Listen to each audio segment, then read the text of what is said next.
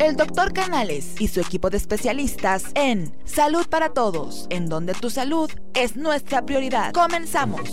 Muy buenos días en uno más de tus programas Salud para Todos, transmitiendo desde el corazón de la Ciudad de México, aquí en el Hospital Español, desde el, la Sociedad Médica El colegio. de- el- del Colegio Doctor Alfonso Pérez Bravo del Hospital Español, donde su, cuya misión es promover la educación médica continua entre sus colegiados y asociados, transmitiendo con todas las medidas de seguridad ahora en la contingencia que se está viviendo a nivel mundial y, aquí en nuestro país, y con la eh, premisa de que estamos eh, con las eh, medidas de seguridad más importantes y te invitamos a que nos sigas en todas las redes sociales, en Facebook, Spotify, en Twitter, en YouTube, en todas las tiendas, eh, ¿cómo le llamas, Gabriel? Eh, Tiendas digitales Tiendas y por digitales. supuesto en Twitter. Ah, no, no, me tocaba. Ah, No, perdón, perdón. Sí, sí, sí. Me avisa. Y bueno, pues voy a presentar a los miembros de nuestro staff. Les habla su amigo el doctor Roberto Canales, quien es miembro de la Asociación Médica de Endocrinología y médico internista. Al doctor Jaime Kleiman, que es ginecobstetra de aquí del Hospital Español Buen día, buen día. Al doctor Gabriel Rojas Poceros, que es miembro del staff y ginecobstetra también del Hospital Español, Hola, muy buenos días. al doctor Omar eh, Flores. Flores Juárez, que es eh, ginecobstetra y de la clínica Viveros. Hola, buenos días, buenos días a todos. Y hoy tenemos el honor de tener al maestro en ciencias, Federico Miguel Lascano Ramírez,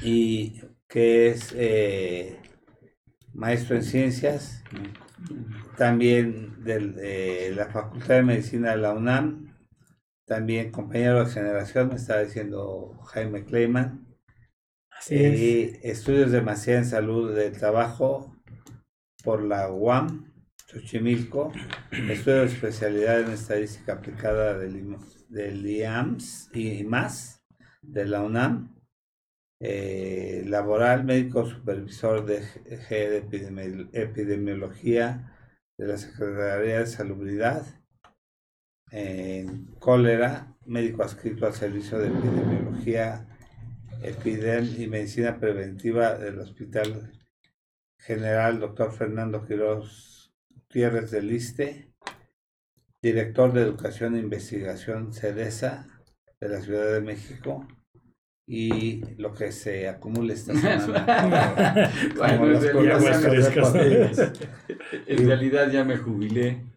Soy médico cirujano, efectivamente. Muchas gracias. Y bueno, es un placer tenerte aquí, Federico, eh, Miguel. Y el tema de hoy, pues sigue el tema de el COVID-19 y también que se desató una eh, epidemia de sarampión. Es un brote, ¿no? Es un brote. Sí, es un brote. Es un brote, pero que ha causado revuelo. Teníamos muchos años sin tener sarampión Así en es. el país y que sin embargo ahora se empezó a despertar en Nueva York justamente entre la comunidad musulmana y judía porque pues por cuestiones No religiosas no se vacunan No se vacunan. no se vacunan y empezó a haber brote entre cierta comunidad afroamericana, este brote de sarampión y bueno, pues para variar nos mandaron algunos casos para acá y hubo un brote aquí que afortunadamente ha sido controlado porque aquí sí está considerada la, la vacuna dentro de la cartilla nacional de vacunación. Así Y se supone que hay una vacuna en los primeros años y hay dos eh, refuerzos de la vacuna, ¿no? Así es. Adelante, la palabra es tuya. Bueno, eh, ¿de qué quieren que platiquemos? Primero, de Pues coronavirus primero o ponernos al corriente del coronavirus, corriente, cómo sí. va, porque está causando mucha, mucha polémica, cómo vamos, qué tan... Yo, yo quiero tomar la palabra Sí, antes de darle la palabra sí, adelante, adelante. aquí a Federico. Buenos días a todos. Es para mí de veras un honor tener aquí al doctor Federico Lascano, este, persona que conozco hace ¿cuántos años? 40. Bueno, yo pensé que iba a decir muchos años, pero ya, ya dijo, nos delataste, ¿eh? Nos delataste. Sí, es que a él lo corrieron sin aceite, por eso, este, por eso se acabó Sí, más. Pero somos de la misma edad, entonces, este, de veras es para mí un honor tenerlo aquí. eh, no, no, no mentiría si les dijera que es una eminencia. La verdad es que, eh, aparte de ser este, un muy buen médico, pues este, es muy buen amigo. Y pues Eh. tenemos una amistad. de 40 años se dice fácil, ¿no? Pero como que si nos hubiéramos visto ayer. Pues yo fui a su boda, él fue a mi boda, me cargó y me aventó para arriba. Así es. Pues bienvenido y Gracias. bueno, pues si, si quieren nos ponemos este al corriente aquí en las instalaciones del Colegio de Ginecólogos y Obstetras, profesor doctor Alfonso Álvarez Bravo del Hospital Español, la cual me honro en presidir. Le doy la palabra al doctor Lascano para que pues, nos ponga un poquito al día de cómo va esto de, de la pandemia. Ya creo que todo, todos nosotros, todo nuestro público, pues ya con todo lo que nos ha llegado, este, ya somos unos expertos en COVID, pero pues, ¿qué nuevo, qué algo nuevo que nos quieras decir? Prim- yo creo que lo primero que hay que hacer es, es entender que el eh, virus COVID-19 es un virus RNA. Y es, es importante tenerlo muy claro porque en, el caso de la epidemia de 2009 fue un virus de DNA, el H1N1 es un virus de influenza. Entonces, eh, esa pequeña diferencia, para los que conocen la diferencia entre DNA y RNA, es enorme en el sentido inmunológico. Eh, en el caso de los virus de DNA es muy fácil hacer una vacuna y por eso salió muy rápido la elaboración de la vacuna contra H1N1. En el caso de los virus RNA, si, hubiera si fuera fácil hacer una vacuna, ya no tendríamos problema con el SIDA, ¿no? Por ejemplo. Eso es muy importante tenerlo claro. Es muy difícil porque la cadena de, de- de RNA es muy inestable. Aunque el virus eh, eh, de COVID produce eh, polimerasa, que es una sustancia que le ayuda a la cadena RNA a autorrepararse, y es una cadena larga por eso. De todas maneras sigue siendo RNA y es muy difícil hacer una vacuna. Entonces hay que tener eso muy claro, ¿no? Es lo primero. Es familiar de SARS y de MERS, por eso se le llama también SARS-CoV. SARS-CoV. Ujú. Eh, Tiene una capacidad infectante casi similar a la de SARS y a, la de otros virus que son muy graves, está muy cerca de 3. Es decir, una persona que se enferma va a infectar a tres personas más y eso implica que hay una progresión logarítmica en, el- en- en- en la dispersión de la enfermedad.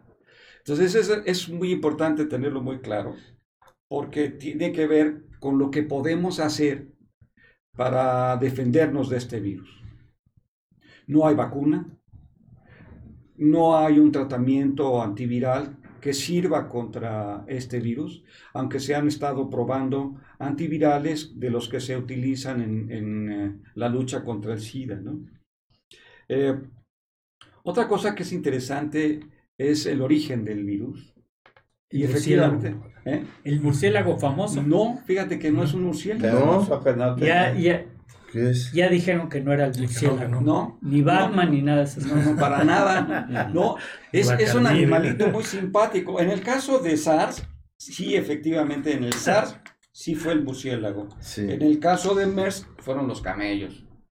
¿Eh? Sí. El camer fue el camello. Los camellos. ¿Pero en China? ¿Hay No, no, no, camellos? MERS, No, no, MERS, MERS, ok. Oriente Medio. Mer- sí, sí, sí. Con los Sí. camellos. Con los Pero- árabes, compadre. Sí. Eh, eh, y en el caso de- del, del COVID, Sí. es un animalito muy simpático que se llama pangolín. Todo apunta, todo, todo lo, lo que se Sí. sabe apunta en esa dirección. Decían que era el pangolín o el tapir. ¿Es, es correcto? Eh, más hacia el, hacia el pangolín. Pangolín, ok. Sí. Sí, hay más pangolines allá que se los van a Ahora, para la gente que nos escucha, ¿cómo es el pangolín? ¿Qué, Es, es un animalito muy simpático, chiquito. ¿Como rata? No, No. parece más bien un armadillo. Armadillo. Armadillo. Parece más bien un armadillo. ok. Eh, si, si ustedes quieren presentar la, la diapositiva, que es la 1, 2, 3, la 3, ahí está, ahí lo tienes. Y en, y en la diapositiva 3, en donde habla de los, los tipos de, de- de coronavirus. Arriba a la derecha está el pangolín. ¿Y quién se comió el pangolín? Ah, no, pues es que eh, esas son costumbres alimentarias también muy raras, ¿no? Están Para usando, nosotros. están usando la en- Sí. están usando ahorita el pangolín aquí en nuestra, en nuestras redes sociales. Ajá. Ahí lo están viendo nuestros Sí. Ah, ok. escuchas. Hay, que entender otra cosa. Son culturas muy diferentes, ¿no? Sí, claro. Son, son culturas muy diferentes. Entonces, por ejemplo, a nosotros nos parece una aberración comer perros. Sí. Pero cuando los españoles llegan, llegaron a México, los aztecas comían perros. Sí, claro. Mm, Sí, sí, sí. Y entonces, en China, pues tienen gustos muy sofisticados, muy Variedad, extraños, las ¿no? ratas, por ejemplo, ¿no? Y también comen perros, también comen gatos. La Entonces, y- y- o sea, a nosotros nos parece una aberración. Y yo creo que no está mal que vayamos pensando en esa dirección. Pero también hay que entender otras culturas, ¿no? No es tan sencillo. Entonces, para ellos es natural preparar ese tipo de alimentos. Es, es- es- son manjares raros, ¿no? Ok. Este, entonces, es, es lo primero que hay que entender. Hay otra cosa que me parece muy interesante, muy importante de entender. El cuadro clínico que presenta. El, eh, se, se habla del cuadro clínico que está en la definición operacional, pero ha- hay varias investigaciones interesantes que ya están empezando a dejarlo claro. Y incluso en- en- eh, algunos compañeros y yo hemos podido identificar algunos casos que dejamos guardaditos en sus casas, eh, gracias a que los primeros síntomas que aparecen en algunas personas es anosmia y agucia. O sea, que no pueden, Sí, que no, no- distinguen el sabor. olor. Eh, Ni el sabor Ni ni el olor. ¿no? un- un- un- una, una persona conocida mía me habló regresando de Turquía y me dice, ¿sabe qué? Me regresé a México porque la comida ya es muy pinche. Ay, No. perdón. Este, y, y- y, este, quiso decir, yo voy a quiso decir traducir, fea. O sea, pero no le gustó. No le gustó. Es, es- es del gusto de la- del ayudante de, de la Sí, cocina. Sí, sí, ¿no? sí, claro, sí. Este, y, y yo quería comer mexi- comida mexicana porque ella es chef. Y no me sabe nada. Y no huelo nada. Y dije, híjole, espérenme un tantito, ahorita le va para allá el ejército a, a tomarle la prueba. Y sí, efectivamente. ¿no? Entonces, hay que considerar que en una situación como esta, en donde eh, el 80% de las personas que se enferman van a padecer una enfermedad casi asintomática, este, necesitamos instrumentos muy sensibles para poder decirle a la gente, sabes que tú tienes, Tú no tú eres un tienes. caso sospechoso, entonces por eso vete a tu casa. ¿no? Yo creo que lo que, te- lo que usted dice, doctor, algo que tenemos que decirle a la gente es cómo puede diagnosticar más fácil si tengo un síntoma o no. Porque en muchos Sí. hospitales están diciendo no tenemos la prueba y lo vamos a manejar como una neumonía típica. Pero, pero la prueba no sirve para nada, entonces. En estas circunstancias, en donde eh, la, la prueba es muy cara, Sí. cuesta ar- arriba de 7 mil pesos, aunque es una, es una prueba que en México se estabilizó antes de que llegara el primer caso, porque el poli tuvo la, la capacidad de, de- de desentrañar el, el- Ah, el código, sí. el código genético Exacto. y con ese, con ese código se eh, preparó a todos los laboratorios del país para que pudieran analizarlo con PCR. ¿no? Pero ahorita no lo permitieron. No, no, No, ya está Perdón. permitido. a todos los laboratorios autorizados. Ok. O sea, tenemos más de 40 laboratorios. Sí, claro. Sí, ¿por qué? Porque si tú no demuestras que tienes la capacidad de alta sensibilidad y especificidad de tu prueba, vas a mentirle a la gente. Claro. Y acaba de pasar, hace dos semanas no más, eh, que la gente se, se- se aglomeró en un laboratorio, que no voy a decir su nombre, Y ese laboratorio estaba mintiendo, no tenía la prueba. Sí, no tenía la prueba, sí. Entonces, Pero no, no vio también otra Pero cosa sí que... tenía secuenciador. Puede ser, eso no lo sé. A lo mejor sí es secuenciador, pero no... Bueno, Pero y no se vio otra persona que dijo, a ver, México está preparado para o curamos o diagnosticamos. Yo lo vi, me llamó mucho la atención, fueron un noticiero. Y dicen, entonces, bueno, entonces todo lo están manejando como una neumonía, como una neumonía. Así tiene que ser. Porque es una neumonía. Completamente de acuerdo, pero entonces dice uno, bueno, está muriendo la gente por neumonía, entonces ya no es por coronavirus, ya no es por No, espérame tantito. Espérame. Son cosas diferentes. El diagnóstico genérico es neumonía.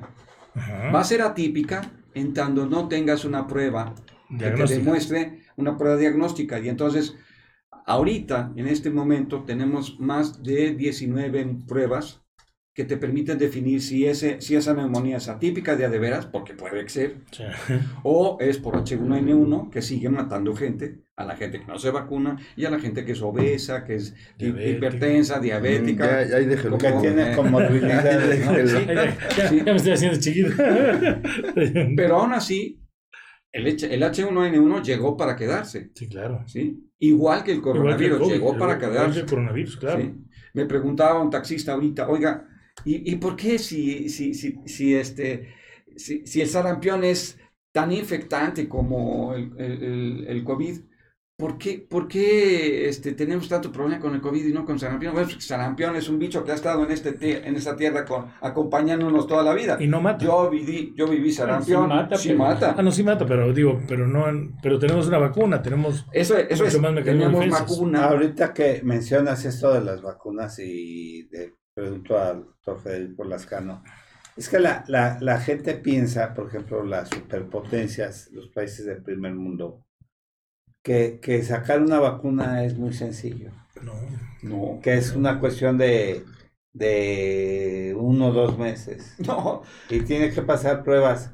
Eh, yo tengo un hijo en la Universidad de Stanford y, y están trabajando ya varios laboratorios intensamente en las pruebas, pero la gente debe saber que, que sacar una vacuna, cuando menos, cuando menos se lleva un año. así es. Entonces, Así es. dicen, son potencias mundiales y económicamente y, y tienen toda la capacidad y la infraestructura para la investigación, pero tienen que pasar muchas pruebas y así pasó con el H1N1.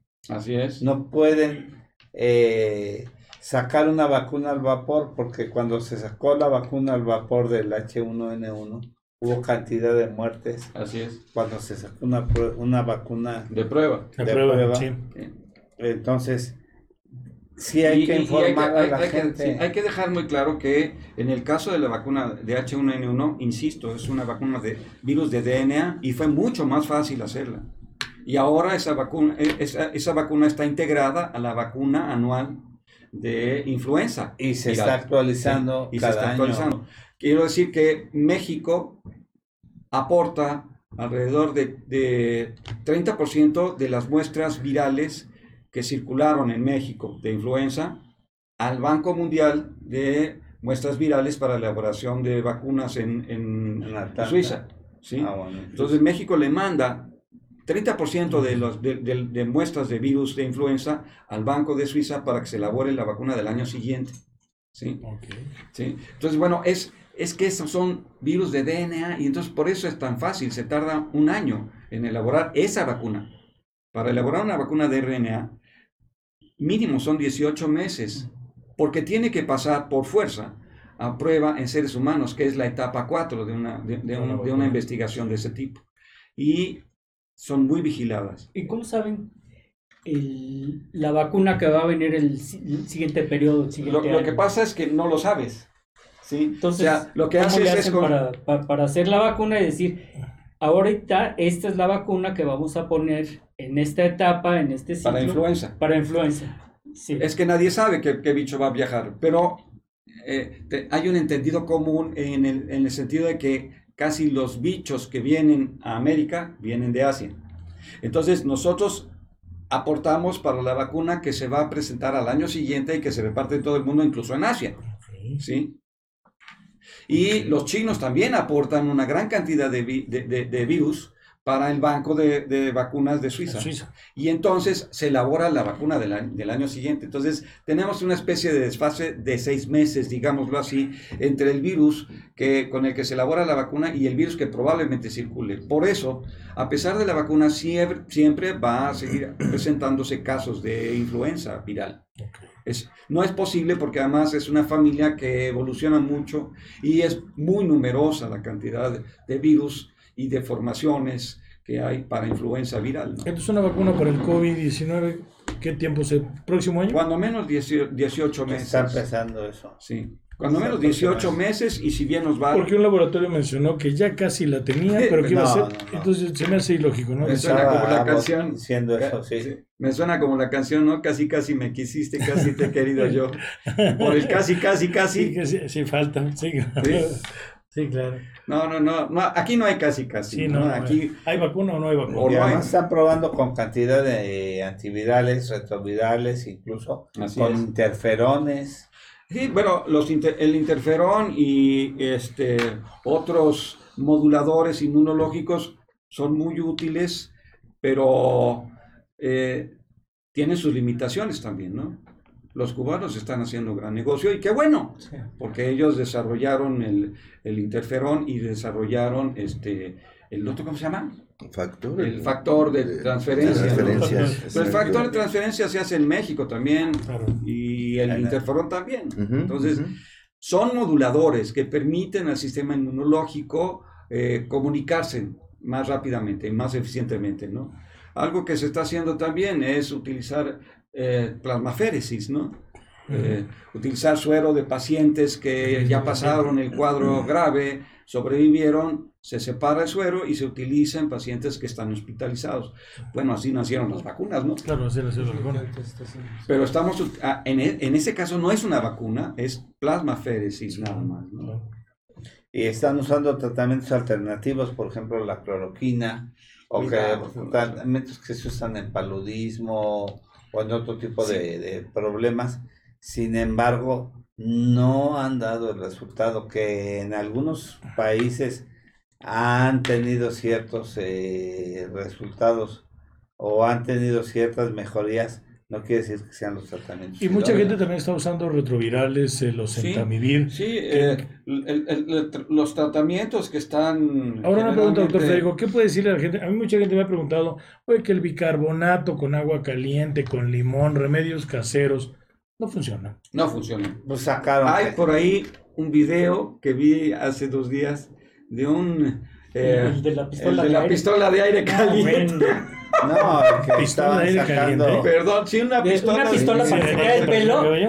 O sea, que se la pongan aquí. que Porque hay que alcanzar 50, grados de temperatura. grados. Pero no quema mucho, ¿eh? No quema, no, Digamos, no, no, no, no, quema no me mucho, quemó. pero sí quema. No me quemó. No me quemó. ¿Ya lo usaste? No, no sé. No, No, sí, no, bueno, no, bueno. pero No, O sea, no me quemó. verdaderamente hay que tener mucho cuidado. Creo que... ¿Tú lo usaste? Sí, sí, mira, ve. La pistola para detectar. A ver, yo, yo creo que hay que tener mucho cuidado. Hay mucha información y esto es, esto es algo impresionante porque hace 11 años con H1N1 no teníamos esta densidad de información. Sí, ¿verdad? Y- y- Pero Ah, yo creo que lo más importante es entender dos cosas. Una, la primera es que nadie está diciendo mentiras por parte del gobierno. O sea, la información oficial es información real. ¿sí? O sea, no se está ocultando nada. Y lo que está diciendo el gobierno de cómo se, se tiene que manejar y de cómo se tiene que dar tratamiento a los casos es lo que está aprobado. ¿Cree que las cifras sean reales Sí. de muertos de diagnosticados? Claro que sí. Claro que sí. Por- No tiene sentido ocultarlo. Te, te voy a contar una historia. Cuando, cuando la epidemia de cólera en el 91, sí se ocultó información. Ahí sí se ocultó información. Pero para la epidemia de H1N1 no se ocultó nada. Es importante que la gente tenga conocimiento y tenga información. Es importante la comunicación social. En H1N1 era muy limitada todavía, pero ahorita, si tú te quieres informar bien, tienes las conferencias del gobierno a las 7 de la noche por parte de la Secretaría de Salud para informarte completamente de esto, pero también tienes la página de, las, de, de la Dirección General de Epidemiología, en donde están todas las conferencias y puedes hacerle seguimiento y toda la información. Si tú quieres construir una gráfica de cómo ha caminado la, la- la- el, el- la- El coronavirus. el coronavirus en México, la información la puedes bajar directamente. No se está tapando nada.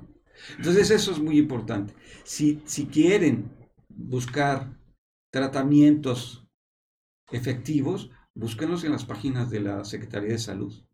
No le crean a otras fuentes. Eso crea desinformación y lo peor que puede pasar en una situación como esta Así es. es la desinformación. Claro, ¿sí? claro. Bueno, pues eh, iniciamos con los saludos, como siempre. Ya nos están sintonizando mucha gente.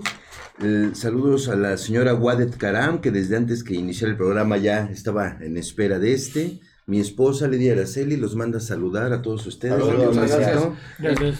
¿Ya están listos los hotcakes? Exacto. La doctora Maru Ramírez, la doctora Gaby Ramírez Enciso, que por cuestiones laborales y de salud no pudieron asistir, pero les mandamos un saludo. Y por supuesto, Enrique Sánchez Vera, que tampoco pudo asistir. Un pues saludo. por aquí. Sí, hombre, ¿verdad? Pero ahora. ¿Cómo es ¿Quién- quién posible? le hace? Y pues fans aquí destacados, Frankie Rojas, Lupita Hernández, el doctor Manuel Wins, que es de mm, Techiutlán, Puebla, que está pendiente Ah. que venga con Sí, nosotros. sí, sí. Eh, eh, todos ellos, ¿no? Y pues estamos aquí listos y por supuesto síganos en nuestras redes sociales, conéctense por favor, manden todas sus preguntas y sus dudas que estaremos aquí. Gracias. Gracias. Adelante, adelante. Fernando, ¿quieres hacer alguna? Bueno, creo que aquí, aquí el tema, por lo que nos estamos percatando, están involucrando varios padecimientos virales, ¿verdad? Estamos hablando de la influenza, creo entender lo que escuché. Todavía no se habla de sarampión. H1N1, ¿sí? Sí. Estamos en la etapa eh, donde se, de- se despuntan mucho padecimiento exantemático, ¿sí? que es la parte del sarampión, que está pendiente. Pero sobre todo hay que, hay que entender que hasta el mes de abril-mayo esto puede ser exponencial. Porque, por ejemplo, ahorita que, ahorita que acabo de escuchar H1N1, son, son los casos generalmente que a veces no se consideran y que turnan como de alguna manera no identificados y que se han olvidado. Por lo que estaban comentando, ¿verdad? ¿Qué tanto puede ser realmente un padecimiento que se le ha dado toda la mención al, al, al coronavirus? Sí. Al VIP, al VIP2. Pero a veces se ha perdido esa, esa intención de esos casos. Eh, no, en realidad no. Yo creo como la. Hay- como hay- hay- está el Sistema Nacional de Vigilancia Epidemiológica, que fue creado por Soberón y, y ha crecido y es una de las grandes virtudes, de las grandes fortalezas de este país. El sistema sí nos mantiene con información sobre los casos de eh, neumonía y sus causas. Eh, eh, no es posible tener eh, el- un dia- diagnósticos exhaustivos eh, en, en- en- en una, eh, en un planeta en donde la cantidad de virus pues es impresionantemente incalculable. sí, ¿no? claro, incalculable. Entonces, eh, el Sistema Nacional de Vigilancia Epidemiológica sí nos permite tener conocimiento de la frecuencia con la que se presentan las, las influencias y los, eh, los casos de neumonía por las enfermedades que se vigilan, que son, eh, no recuerdo bien si son eh, más de 17, pero eh, son las que tienen importancia epidemiológica, como H1N1, H3N5, que tienen importancia epidemiológica porque causan graves daños a la salud, ¿no? Teniendo vacuna contra H1N1, no vacunarte es jugarle a la ruleta rusa, ¿no? Eh, por otro lado, aparte del sistema, es una de las indicaciones más importantes también que no se utilice el término neumonía eh. Atípica. atípica Típica. hasta que no se pueda demostrar que es verdaderamente atípica. Porque se tiene la batería de pruebas de laboratorio por PCR y, otras, y otro tipo de, de estudios que permiten determinar qué tipo de neumonía tiene ese paciente. Y eso es parte de la vigilancia epidemiológica. ¿sí? Y si hay muchos pacientes que mueren y no se diagnostican, y lo están diagnosticando muerte por neumonía típica, vamos. Pero ya no le pusieron el apellido, ya no fue COVID, o si fue COVID. Entonces ahí es donde mi pregunta, querido, se está manejando una cifra real. Le comento, yo tengo un primo, falleció ayer, ayer mi primo, en el, en el INER, y él estuvo intubado durante 21 días. Y se manejó como eh, este, problemas bronquiales, insuficiencia respiratoria y murió. No dejaron velarlo, no dejaron, lo cremaron y ya se lo llevó mi prima a su casa. Yo dije, 21 días estuvo entubado. 21 días estuvo intubado, ¿Y cuántos días estuvo hospitalizado? casi un mes. O sea, Eso estuvo significa- 33 días Eh, internado. Eso significa que es muy probable que no haya sido coronavirus. Sí, probablemente no, pero entonces, eh, ¿cómo Mueren lo por las consecuencias a veces. de- Bueno, de sí, que por- sí, hay, de- hay que dar otra- hay que decir otra cosa. El coronavirus no mata, mata los trastornos que provoca. ¿sí? O sea, los trastornos que provoca el- el- la, la infección son las que matan a las personas, ¿no? Pero en el caso de tu primo, si, si tenía tanto tiempo hospitalizado, no es, no es probable Las que se haya infectado de la hospitalización. coronavirus, ¿sí?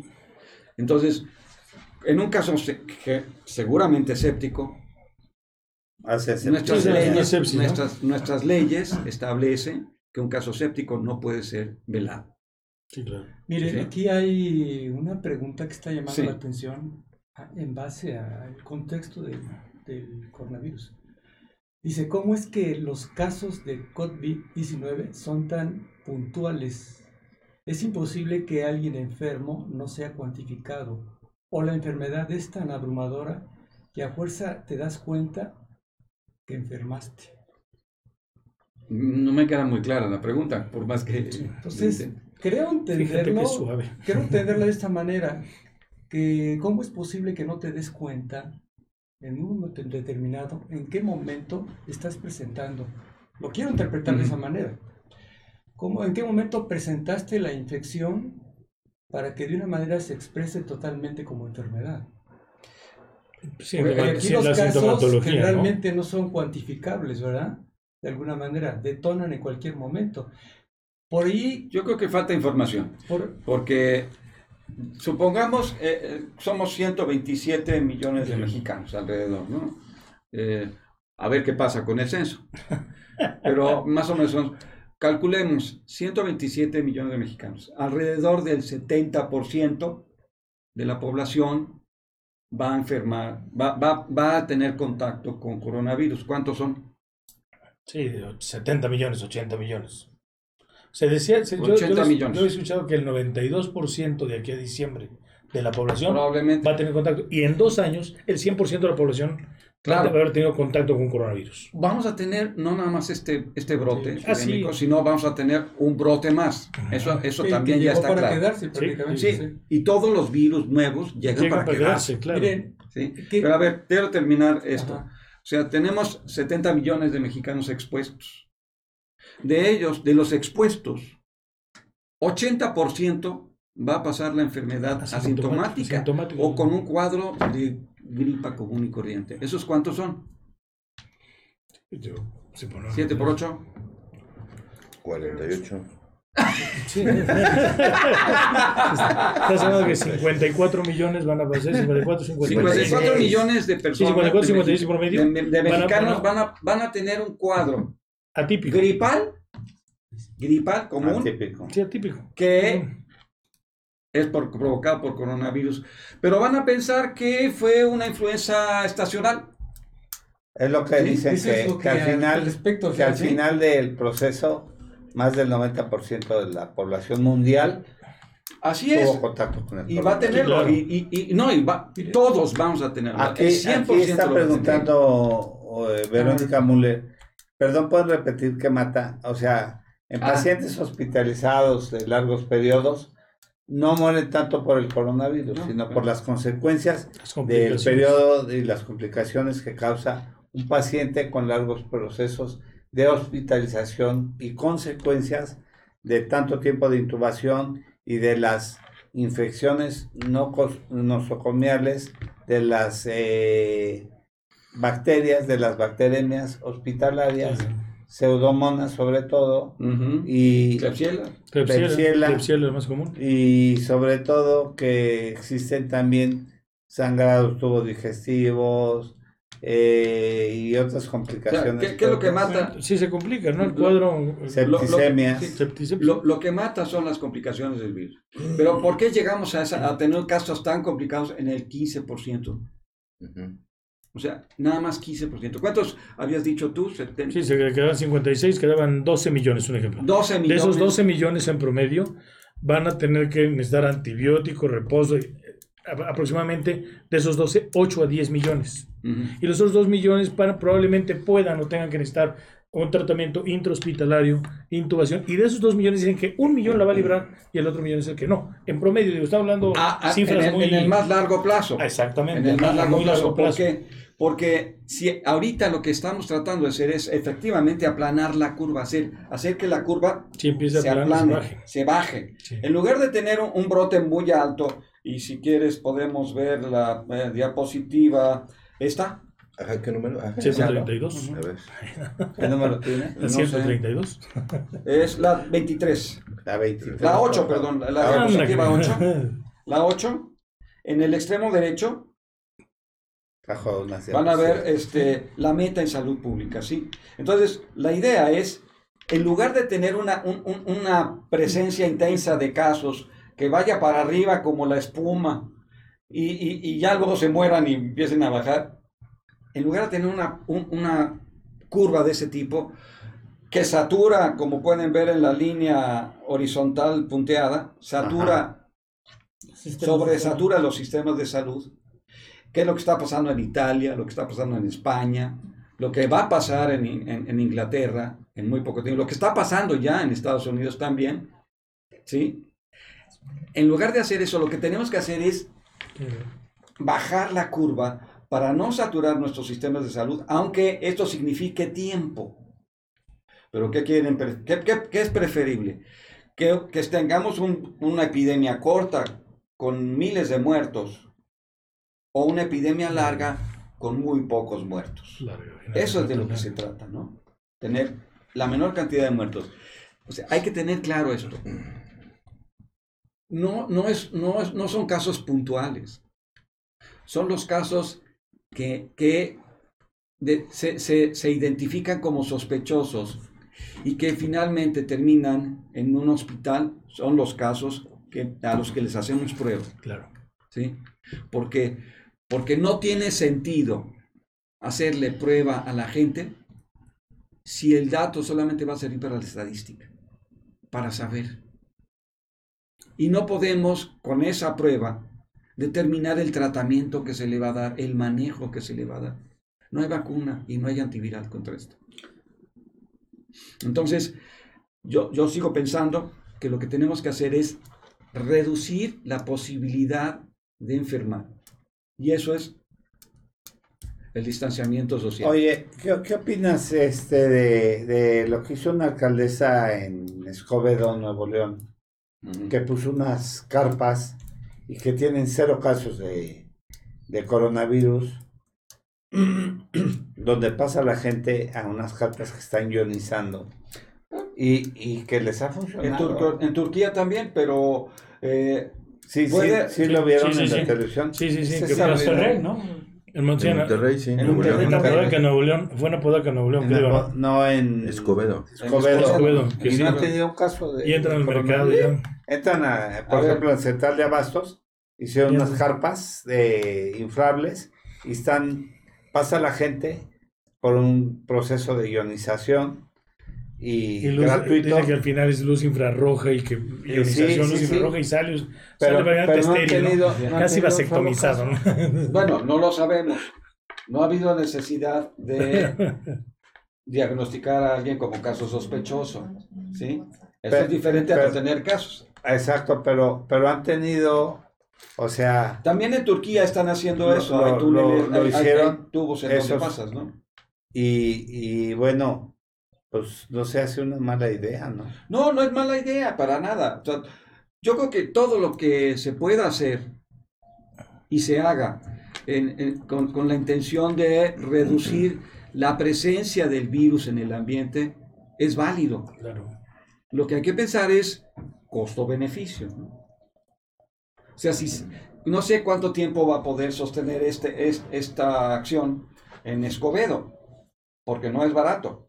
Pues se Sí. supone que ahí la gente estaba aportando los mismos este, empresarios industriales. ¿Está bien? En México, este, eh, varios industriales van a, a reconvertir áreas que no eran hospitalarias en, en hospitales, ¿no? Está la noticia del Centro Banamex. Este, también Carlos Slim está por aportar una gran cantidad de dinero para... pa- eh, Ya lo hizo también Salinas. Salinas Pliego también, ¿no? Entonces, todos los esfuerzos se valen, todos los esfuerzos son importantes, todos los esfuerzos son necesarios, eh, pero sí tiene que haber coordinación. ¿sí? Si, si- si la, si la medida que se aplique es muy cara, va a descapitalizar y no va a tener el impacto que se busca. ¿sí? Entonces, es un equilibrio muy difícil y por eso el gobierno está actuando. Y miren que yo ya me jubilé, perdón, ya me jubilé, ¿sí? pero el gobierno está actuando como está actuando, está tratando de buscar Costo-beneficio. costo-beneficio. ¿no? Exactamente. Oiga, este, hay una pregunta muy interesante, mira, es de su Heidi Daphne. El- Ella dice que si le toca a su hijo llevarlo a vacunar, menor de edad, del, contra el sarampión, que si recomiendan que lo lleve ahorita estos días o esperar a que pase la contingencia. No, la contingencia va a pasar hasta septiembre. Se si que lo va. lleven. Ajá. Ok. Si tiene posibilidades, que, que hable al centro de salud. Si tiene posibilidades, que Están lo lleve yendo a casa vacunar. por casa. Está Ajá. una campaña de, ¿En de- dónde? De salubridad. No, pero se prohibió ya, doctor. Eso Ah, se, sí, se eso ya canceló. no así como el censo se canceló. Sí, Los que no tienen puede. que ir al centro de salud a vacunarse directamente. Sí, y que no deje de vacunarse. Sí, que no dejen de vacunarse. Por favor. no, Es dejen- no dejen de ponerse vacunas. Digo, es, un es un segurito de vida. Es, es una de las eh, grandes virtudes del tema de salud mexicano. Exacto. sea, no estamos viviendo las La consecuencias que se están viviendo en el resto del mundo gracias a, a que la vacunación aquí es obligatoria. Lo que comentaba usted, doctor Federico, era de cómo, cómo, cómo vuelve otra vez el sarampión por comunidades, independientemente de judíos o que no se No. vacunan. Que no se vacunen. Entonces yo creo que la vacunación es algo que tiene que tener la gente bien, bien grabado, ¿no? O sea, Sí. Y tiene- mira que la comunidad que- judía es una comunidad muy ordenada. así muy ordenada, pero, Pero- en ese aspecto ahí empezó por... por Sí, pero estamos hablando de comunidad judía ultra ortodoxa Sí, en Estados Unidos sí. aquí y no hay. musulmana. Que, eh, que tienen ideas muy radicales, entonces este, Y la- y la vacuna ese es es- el problema de, de, de esas. Y la vacuna es vital, la vacuna es algo... Pero a ver, espérame. Es como los eh, testigos de Jehová también. Ajá. O sea, Por tienen, eso, tienen- independientemente de las religiones. Lo ¿no? de la sangre. tienen, Sí. tienen eh, interpretaciones propias, muy respetables de, de las escrituras que ellos siguen, igual que los judíos, igual que los musulmanes, igual que cualquier otra gente. El- eh, eh, los gobiernos tienen la obligación de respetarlos porque es li- libertad Sí, individual. claro, sí, Claro. Sí. Sí, claro. Eh, El doctor Gabriel el y yo operamos hace un mes una, una persona que ella 9.5 de hemoglobina, le hicimos histerectomía, dos meses, ya me dijo, Omar, por ningún motivo me puedes pasar sangre, pase lo que pase. Yo le- llamado al de Puebla. Yo le pregunté al esposo, le dije al esposo, le digo, ¿de verdad no podemos pasarle sangre? No. no, es que hay, tienes, Y no, que prepararse porque hay protocolos para manejo de pacientes en esas condiciones. Hay protocolos y hay formas. Y fue muy difícil alcanzar esos protocolos que fueron acordados con sus líderes religiosos. Le Pero sí hay, sí las- cosas que se ¿cómo pueden hacer. Las, las hipogástricas. Las hipogástricas, entrada las hipogástricas y... No, mira, Sí, por no. ejemplo, para esos casos puedes utilizar la auto este, transfusión. Sí, en la autorización, le Sí. saca sangre ella y la guarda, pero ella me dijo, no, en- es muy, muy No. ortodoxo, no, de ninguna Hay manera. quienes son así, pero sí hay protocolos. ¿eh? Pero sí te ponen a, a sudar un ratito, ¿no? Como Claro. médico, te ponen a sudar un ratito. Sí, claro. Mire, por aquí hay unas preguntas que llaman mucho la atención hay demasiadas dudas. Una de ellas es, eh, por lo que están mencionando, es por eso que las personas más vulnerables son las que ya tienen una enfermedad degenerativa, digamos, Crónico. preexistente, Crónico. crónico degenerativa. Crónico. Eh, entonces, si es altamente contagioso el coronavirus, sí, Sí, o no. sí, es muy alto. Sí. es Sí. muy alto. ¿Cuánto dura el virus en el aire? Eh, el, el virus no vive en el aire. Las últimas investigaciones Pesa, dicen... pesa mucho. No, deja, deja, es un virus. Pues sí, pero Por más que Está pese, no. Sí, no, está que gordo. Sí, El- vuela. el virus, eh, Claro, vuela. Sí. el, el virus no, no, no sobrevive en el aire. El virus se transporta en las gotitas de fluch. En lo que tú, en lo- cuando tú, El respiras, al, al expirar, al sacar el aire que, hay- que inspiraste, estás sacando el aire humedecido por tu sistema respiratorio. Al hablar también estás, estás eh, escupiendo, estás sacando saliva. Entonces, eso es, en, en eso es, en esas, en esas secreciones, en la saliva y en las secreciones respiratorias, es en donde sobrevive el virus. Y en una, O sea, su- y en una entonces, superficie. Ah, hay que entender también, doctores, doctor, que de alguna manera hay, hay gotas en el medio ambiente Sí, al hablar, sí. Digamos, de un metro y medio a dos metros. exactamente, Son- metro y medio a dos metros. Es lo, que, es lo que alcanza a volar. Pero aquí también el dilema es el siguiente. Hay, hay gotas en aerosol que Sí. miden milésimas. ¿sí? Sí, Sabemos que el, el- el tamaño de es prácticamente va de 200 a 400. 8 nanómetros. Nanómetros. 8 nanómetros. nanómetros. 8 Pero nanómetros. realmente, Es lo que mide, 8 200 a nanómetros. 400, digamos. Eh, Pero en un momento determinado, cuando hay expresiones en aerosol, ujú. en este caso, tú puedes estornudar. Sí, eh, ahí hay Pero la situación es que son moléculas grandes, pero esas moléculas grandes, si el estornudo fue masivo, vas a estar arrojando hasta 100.000 partículas. Sí. Y esas 100.000 partículas en habitaciones cerradas van a estar volatizándose. Sí. Entonces se ha visto Sí. en las Es investigaciones correcto, que Sí, hasta sí, 20 sí. minutos pueden durar Lo esas partículas Claro. en ese medio ambiente. Así es, Entonces, así son es. ¿Lo puedes potencialmente? Y aparte, transmisibles. y aparte, lo que caiga en la superficie queda de 4 a 6 horas. Lo, lo Entonces, van si, a poner eh, si en este estornudamos en esta mesa, Aquí en las partículas que quedan en esta mesa se quedan de son 4 a 6 horas. Mira, las Estamos hablando de las partículas más grandes. pantalla ahorita. Pero las partículas en aerosol generalmente tienden a Está bien esa diapositiva, pero en la diapositiva 5, A ver, las 5, las Las 5. la 5 este, está en inglés. Oye, Ah, está en salió, inglés. Ah, salió muy bueno ese compañero, o sea que esa generación fue muy productiva. Cinco- salió buena la generación. salió- muy buena esa generación. es, Sí, es ¿eh? como los vinos, ¿no? Sí, sí. Sí. La cosecha Sí, fue buena. Fue buena. 66. Fue Fue buena buena. cosecha. La, la cosecha 66. ¿Cuál es la diapositiva? Fue ya me está pidiendo que saque mi, mi credencial del Del-. No, pero ¿cómo se llama? Dile. Ya, ya, ya. En el aire semen. no. Sin semen. Pero, pero doctores, sí, sí, eso sí es bien importante. No Sí, hay que claro. olvidar, Se pueden botar en aerosol. Sí. Se Por eso, hasta por 20 eso, por eso la persona, o sea, por eso dos premisas importantes.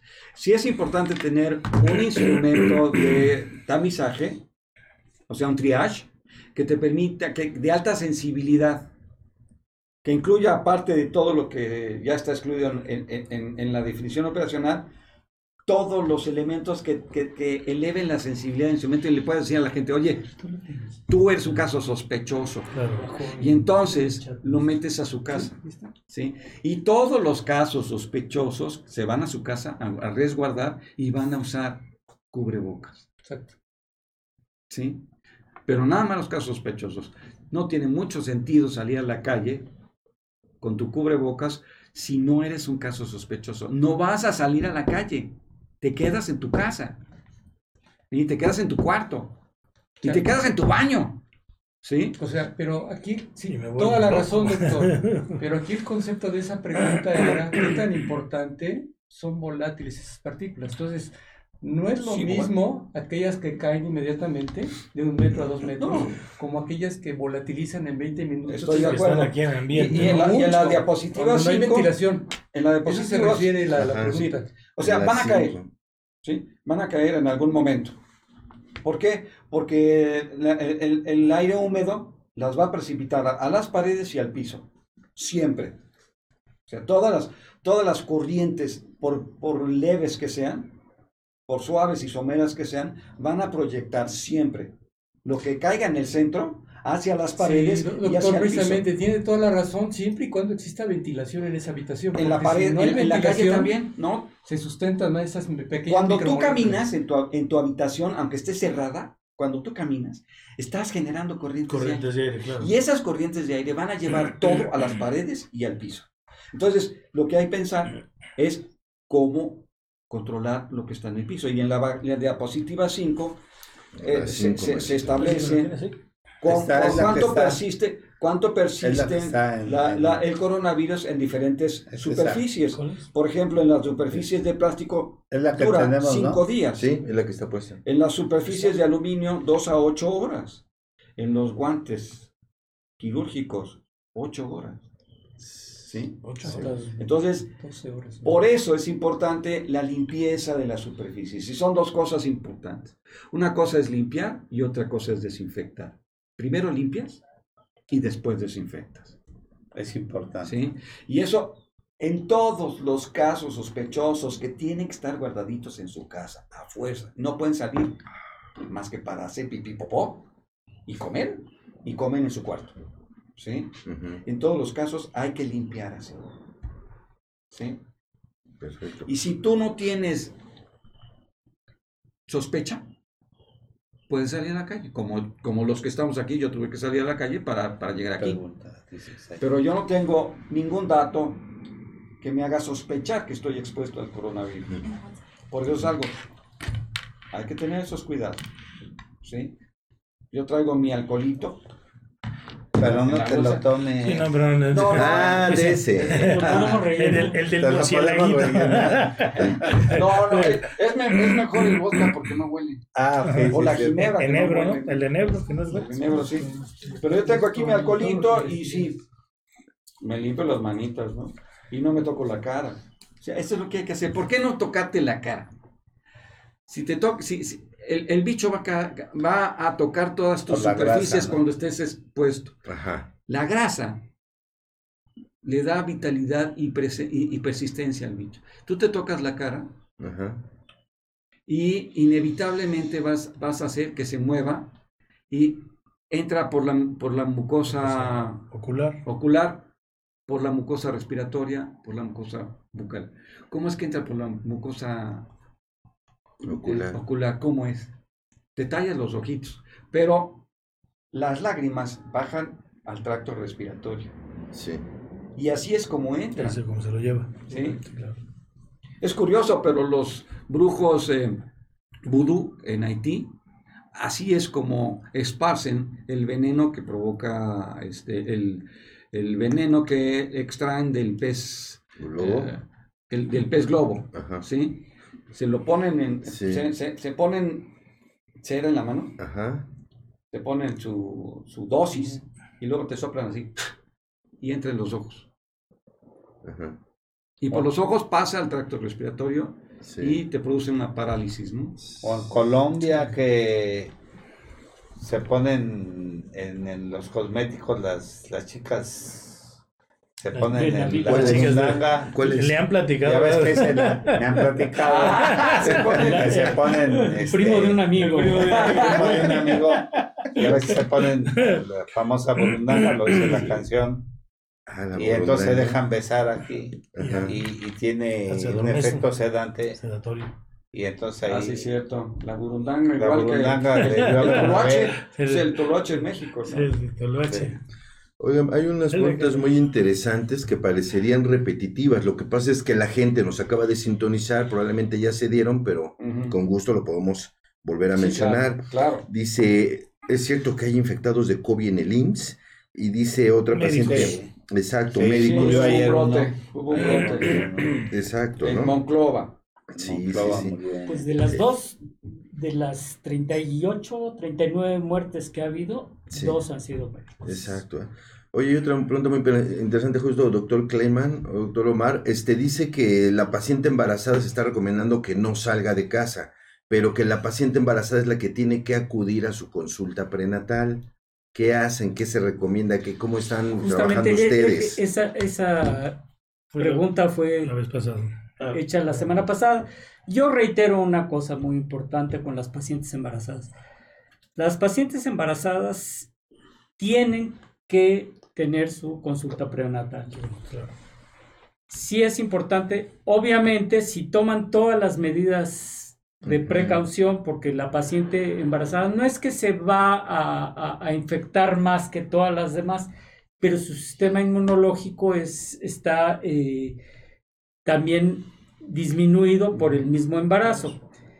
Pero si la paciente embarazada, y eso se lo digo yo a mis pacientes embarazadas, tienen que, que asistir a la consulta prenatal y esa consulta prenatal, nosotros en el consultorio contamos con todos los elementos necesarios para proteger a nuestra paciente embarazada.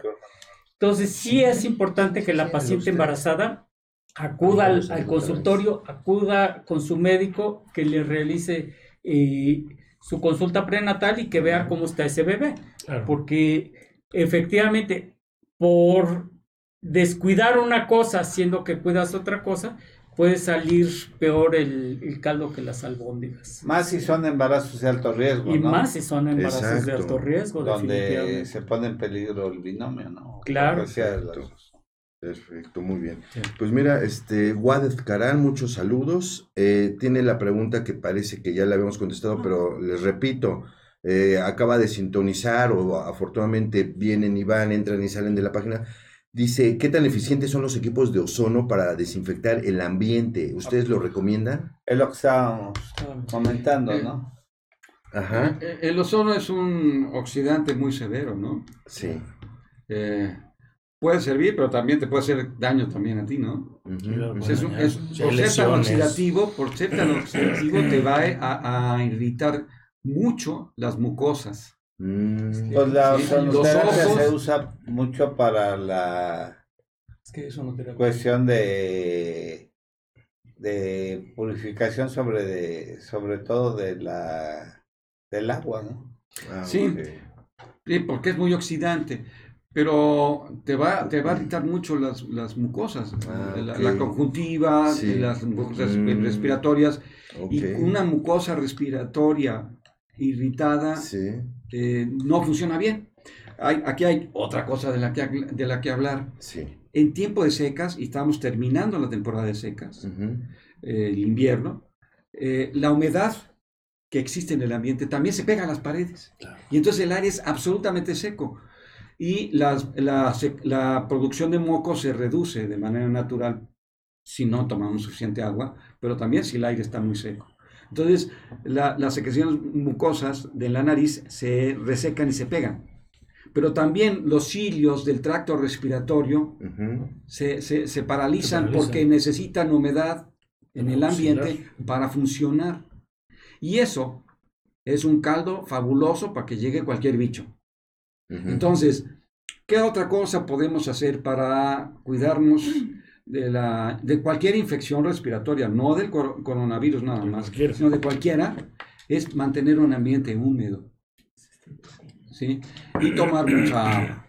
Entonces, si Eso, tú- si- esa es una cosa bien importante, Sí, que es estén tomando agua constantemente. pero pacientes. también el ambiente húmedo. O sea, yo no, voy a- no, no quiero parecer comercial, pero un humidificador en tu casa es una maravilla para evitar infecciones respiratorias. Si no tienes un, humidificador, pues compras un ventalo- ventiladorcito chiquito, le pones una, una sillita este, abajo y arriba pones una charolita con agua, con un trapito, una toallita, le pones con pinzas que esté mojado en el, en la- en la- en el agua y que escurra hacia abajo y pones el ventilador prendido. Eso va a humidificar el aire. Es un, es un mecanismo natural. que- na- na- na- no, pues es mecánico porque es tu ventiladorcito, Claro. pero humedeces el aire. Sí, claro. sí, Y claro. esa humedad, Barato. sobre todo cuando estás dormido, que es cuando más se reduce la producción de secreciones eh, eh, respiratorias, es importante. Si estás enfermo, eso te va a ayudar. Claro. Y si Si no estás estás enfermo, enfermo, eso va a ayudarte a que cilios. evites la infección. Entonces, un ambiente húmedo también es muy importante, ¿no? Perfecto, muy bien. Saludos a la doctora Maru Ramírez, que por cuestiones de seguridad eh, no, no pudo estar con nosotros, a Gaby Ramírez Enciso y también al mandilón de Sánchez Vera, que porque La leche, tuvo que ir por la leche. tuvo que ir por la leche de su niño, El bebé. y del bebé, y, y no pudo dar la sesión deportiva aquí con nosotros, pero bueno, eso no le quita lo mandilón, ¿verdad? Y este, quisiera permitirme un minuto nada más. Eh, el día de ayer falleció un gran pianista que mi compadre por muchos años, pianista de José José por más de 11 años, de Juan Gabriel, de Lupita D'Alessio, de Napoleón, de Nelson Ned, de un gran pianista An- Antelmo Betancourt Gómez. Ayer falleció en la ciudad de Cancún. Curiosamente vi su fallecimiento en una videollamada, lo llevaba mi ahijado a, a ver al doctor y en el taxi perdió la vida eh, por una insuficiencia respiratoria. Estás con Dios, ya Antelmo. Eh, lo estaban cremando ahorita por la mañana y pues estamos esperando que en esta semana llegue aquí a México la familia Betancourt y Gadera, todos ellos mis ahijados, tienen una orquesta, eh, el grupo Rapsodia, un gran pianista que, que despuntó, bueno, eh, tú los conociste? Sí, sí, sí, como Tú no. también los conocí, conociste. Este, sabemos que estás con Dios y que toda la familia saben que los quiero mucho. Y bueno, pues en paz descanses.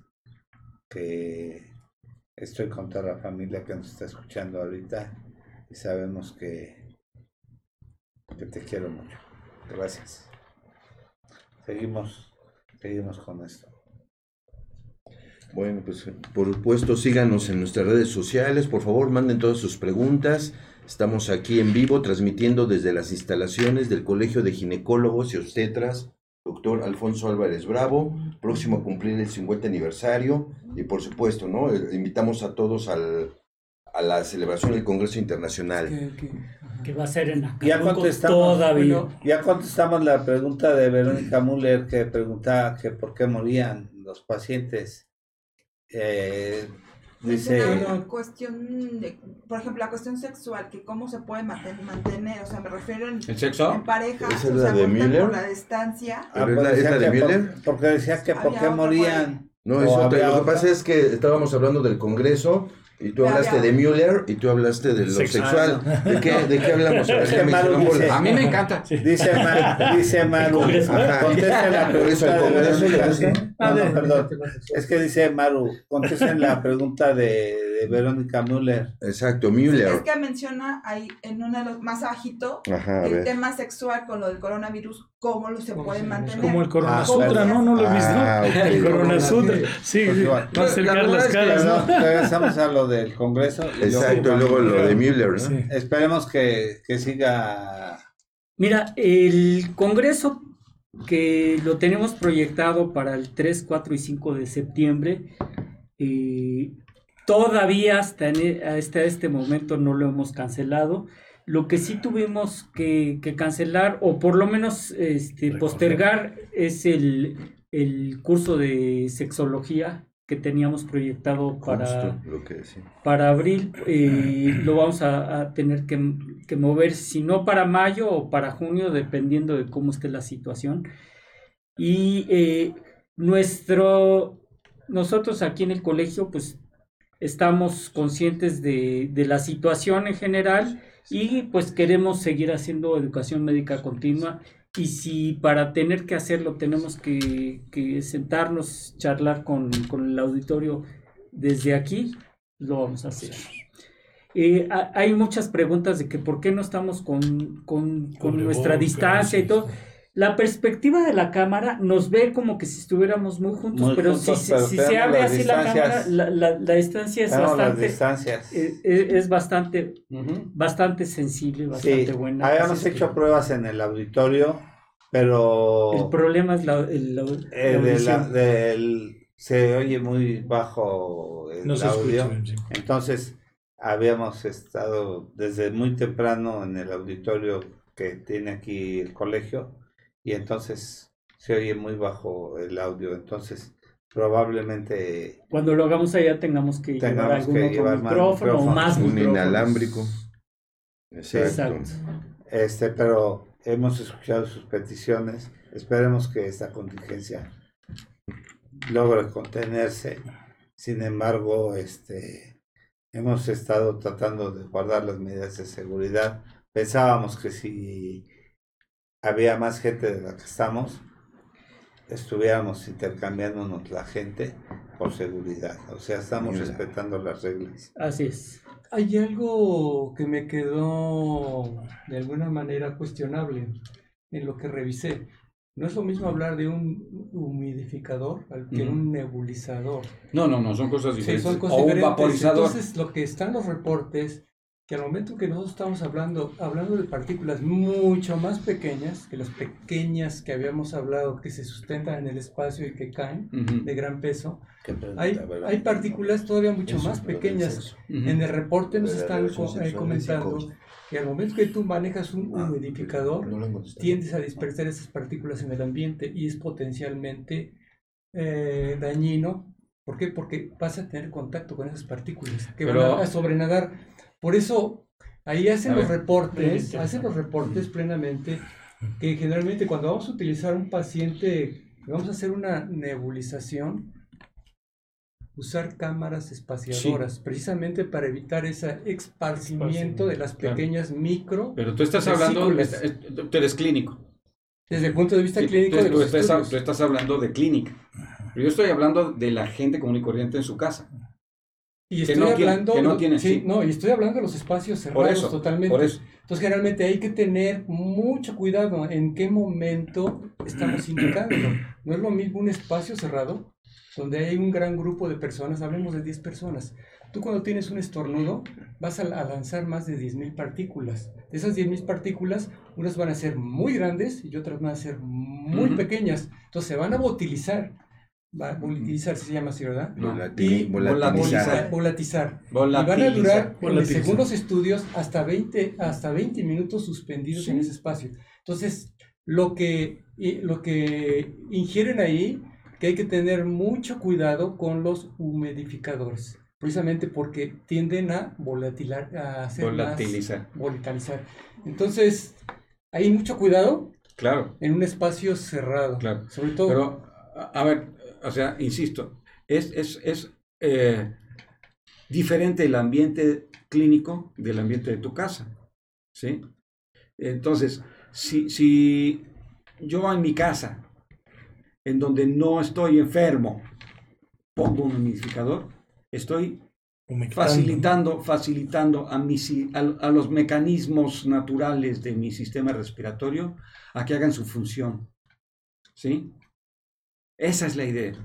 Si yo estoy enfermo, ya estoy enfermo, y pongo un humidificador cuando estoy dormido, estoy ayudándole a mi sistema porque ventilatorio. ese es calor de tipo húmedo. No, el calor de tipo húmedo es un vaporizador y esos son pésimos. Sí. No, lo que necesitas es Un humidificador. humidificador. Un humidificador. Que no sea, que no, que, que no sea Sí, que vapor. humecte, porque únicamente el, vapor es peor. El vapor sí es peor. ¿Sí? Pero un humidificador, cuando tú estás enfermo en tu casa, resguardado, es cuando lo debes usar. Yo no hablé y, y para, para nada recomendaría. Nebulizador. No, el nebulizador es para tratamiento clínico. Sí, nebulizadores para meter medicamentos. Es para meter medicamentos, no. O sea, el nebulizador lo utilizas en un hospital, no en tu casa. Sí, a menos que tengas un paciente y con asma. Broncodilatadores y cosas así. Sí, Sí, porque Si lo tienes puedes un hacer casero de Sí. alguna manera. Sí, exacto. Es, es de uso casero. Y es frecuente utilizarlo. El famoso Sí. que le meten bajo Nebulizadores. y lo meten Los nebulizadores los utilizas los, en, lo- en- en la casa, lo utilizas en un paciente que tiene la indicación de usarlo. Claro. O sea, los, nebulizadores tienen indicación. Ajá, sí. ¿sí? El humidificador no tiene un- una, una indicación. El humidificador es algo que va a ayudar a los mecanismos naturales de tu sistema respiratorio. Una pregunta de- un paciente dice que cómo puede.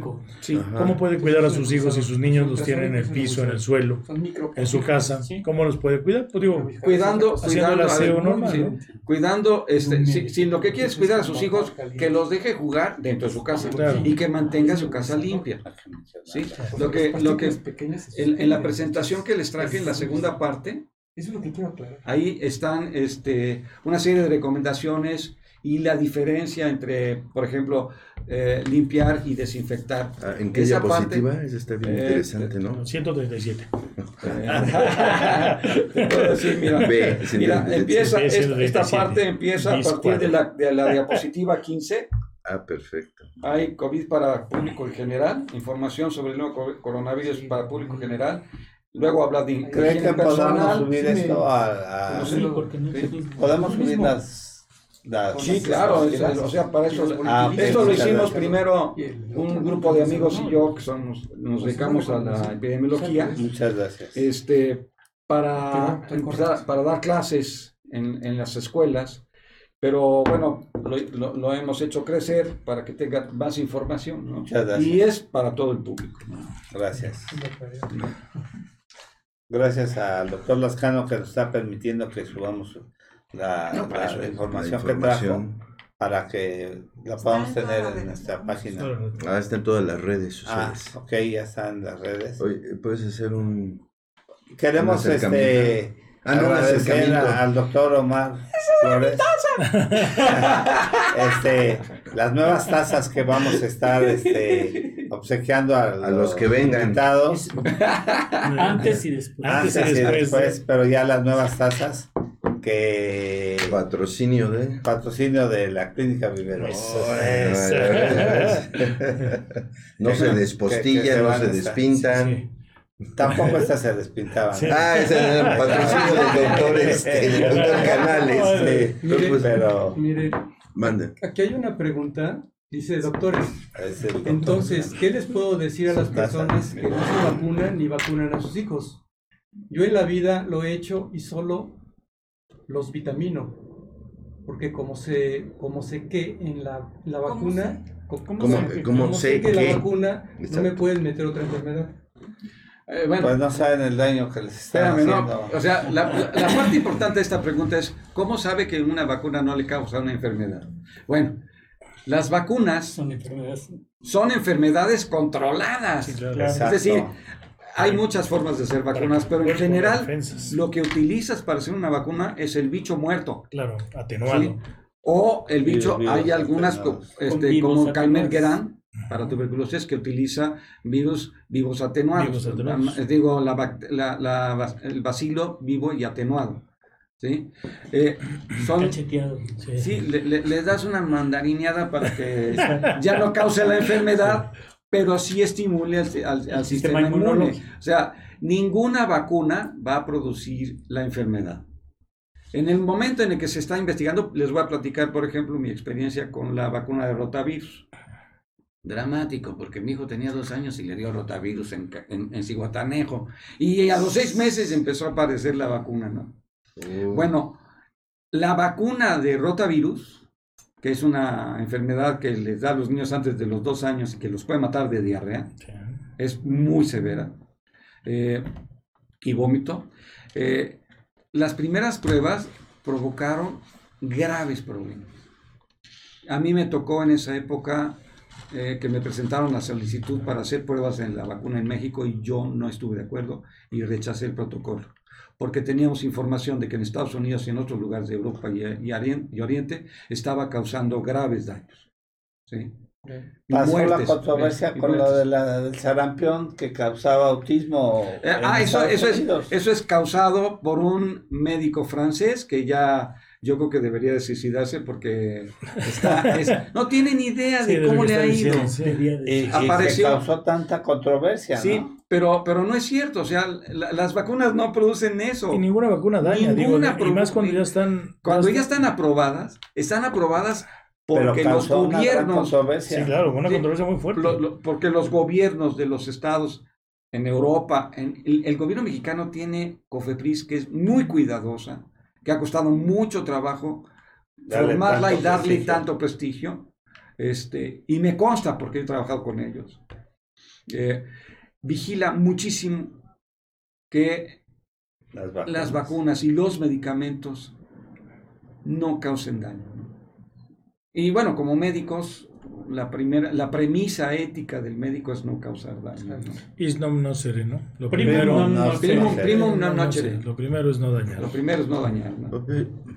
Hay una pregunta muy interesante que todo el mundo la está haciendo, incluso entre nosotros. Dice, a mí ya me dio sarampión, ¿me tengo que volver a poner la vacuna?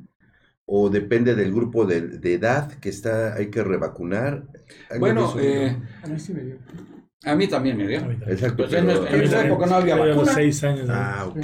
O sea, bueno, perdón, en la época de, de Jaime Mías, porque yo los veo, ay, también tú, ¿eh? no te borro. Este, A nosotros no había vacuna. todo. no- no- Pero no había había vacuna. Había fiestas de varicela, por Sí, ejemplo. Sí, Ah, ok. aventaban a los Pero, chamacos pero decían, volviendo al tema, yo creo que las vacunas es, es, es básico y fundamental. Vacunar a los niños, vacunarse. Yo creo que la Pero vacuna... hablando de sarampión para adultos, Exacto. Ah, pero ¿De- de si, ya te, edad? dio- si ya te dio, ya no tienes que vacunar. Sí, de cierto Fíjate grupo en etario. Estados Unidos- De cierto grupo etario, de millennials para En arriba. Estados sí, Unidos, 75 años. Por ejemplo, Ah, sí. Ya ves, Omar, si tú te que tuviste a tus hijos en el extranjero, en Inglaterra y otro en, este, en. Andorra, Ajá. mi hijo llegó y llevaba la carta de las vacunas, ujú. se las volvieron a aplicar Sí. todas. Y no pasa nada. o Ah, sí, sí, lo voy a poner, pero no, es, pero no es como, como una necesidad por ver Sí, a poner Es recomendado que yo se en la población de 75 años y más, ahorita, Sí. por este brote, Sí. sí es importante poner la vacuna. Ahí está la, la, la respuesta del experto. Que lo escuchen nuestros, eh, nuestros escuchas, que sí es recomendable revacunarse. Por seguridad, es recomendable que se revacunen. Porque yo tengo toda una familia de una paciente que duró ocho días con la apéndice perforada y que su familia, tan solo ella, su mamá, no los vacunó a nadie. Y ella estaba siguiendo por la misma línea. Dios. Tiene ahorita un estoma y todo un caos ahí abdominal. Enemigos de las vacunas. Entonces, le dije, las vacunas son una defensa, Salvan vidas. tanto como la lactancia materna. Sí, Así es. Yo así es. he peleado tanto porque las mujeres tengan y den la lactancia materna, que ahora muchas mujeres no quieren dar la lactancia materna, que porque se les caen los senos, etcétera, etcétera. Igual se les van a caer. Sí, Con la edad, con la, con la edad, se perdóname, con la edad todo se cae. Sí. Todo, todo se cae. Ca- cae en el cumplimiento de su Él está deber. hablando de cosas así sin que no nos incluya, ¿verdad? Sí, sí. No importa el género ni el sexo, todo se cae. Eh, Doctores, les quiero, quiero hacerles una pregunta. Del último brote que se reportó, que inició en Gustavo Amadero, Ay, eh, ahí se reporta Sí, que fue el reclusorio, del sarampión. sarampión, precisamente, Sí, hablando sí. del sarampión, que se reportó que todo inició en, una, en un reclusorio, ¿verdad? Una Sí. persona Sí. brote como tal, pero la infección. eh, pero que también se reportaba que de algunos casos registrados había nueve vacunados y aún así les dio brote. Habría que verificarlo, ¿Cuál ¿eh? yo la- no lo sé. O sea, mira, no, he- no me he metido mucho a investigar eso, pero habría que verificarlo, ¿no? Este, eh, te puedo decir, voy a decir algo que es bastante, puede ser mal, malinterpretado, pero cuando estábamos en la campaña para erradicar la poliomielitis, la vacuna que se utiliza, la vacuna Sabin, eh, tiene algunos riesgos. Entonces, un indicador que utiliza la OMS para evaluar la cobertura de vacunación es la presencia de casos de parálisis flácida postvacunal. Y es un, no, recuerdo el porcentaje, creo que es 0.2% de los casos de eh, parálisis flácida deben estar asociados a la vacuna para que se tenga una evidencia natural de cobertura de vacunación y este México lo superó. Entonces, por eso ahorita tenemos eliminado de este país la poliomielitis. Eh, hay efectivamente casos que pueden ser postvacunales, pero aquí hay que entender una cosa. ¿En qué condición estaba la, la vacuna que le dieron, que le aplicaron? Las vacunas tienen que ser aplicadas con un protocolo que está muy claro. Y en el caso de sarampión, las vacunas eh, tienen que estar en, un, en, en, una temperatura específica, con un grado de humedad específico y con una técnica de aplicación específica. Si no, se desactiva. Y en el momento en que está desactivada la vacuna, lo que vas a aplicar es un poquito de uh, suero fisiológico, ¿no? agüita con sal. Sí, no sirve de nada. Ya no sirve la vacuna. ¿no? Entonces, habría que verificar en esos casos si les pusieron la vacuna y esa vacuna estuvo aplicada con el protocolo que corresponde. Si no, le aplicaron una vacuna que no, servía. ¿sí? quiero, quiero cuestionarme esto, cuestionar este, hasta qué grado puede involucrar que ese paciente esté sometido con un tratamiento de inmunosupresor o de esteroides o que esté en grado de desnutrición De- y aún se ha vacunado. eh, para Sí. ver, ¿Hasta qué motivo y qué grado quiero entender por este cuestionamiento de esos nueve casos Ah. reportados que aún así les brotó? Quiero entender qué condiciones, qué características debe de presentar ese paciente para ser indicador de que puede ser vacunado. ¿El paciente pudo haber estado desnutrido? ¿O pudo Pero la estar vacuna, sometido a ver, a ver, la, la- la vacuna, este, la, la- la única verdadera con- eh, eh, contraindicación para vacunar a una persona es que esté en ese momento viviendo una infección viral. O sea, si tú estás, in- si, si tú tienes Defensas. influenza, tu sistema inmunológico está atendiendo esa infección. Si tú tienes gripa, este, Hablando de sarampión, Hablando de sarampión, Sí. igual, no importa, de lo que quieras. Poner la vacuna, si es una persona que tiene problemas inmunológicos, a veces funciona, que ayuda a los pacientes con VIH, ponerles la vacuna al sarampión, los ayuda, los refuerza.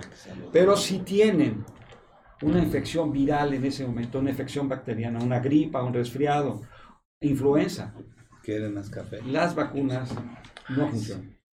Porque el sistema inmunológico está, está atacando esa infección y.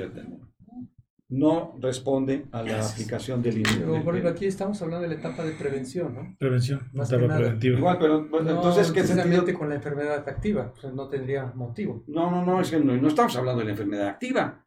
La vacuna se, se aplica como vacuna, no para... No, no, Como no- prevención. Como sí, prevención. No Sí, tiene que ver... Y ese caso es lo que lo cuestionaba, ¿no? como prevención. Claro. Ese paciente no cumple el requisito para ser aplicado, ¿cuál sería? Mira, en este momento no recuerdo bien todas las características, pero si tiene eh, un- un- una eh, deficiencia inmunológica, Que no puede. algunas vacunas No están indicadas, otras no. ¿Sí? Sí, hay, hay, hay excepciones para algunas vacunas, ¿no?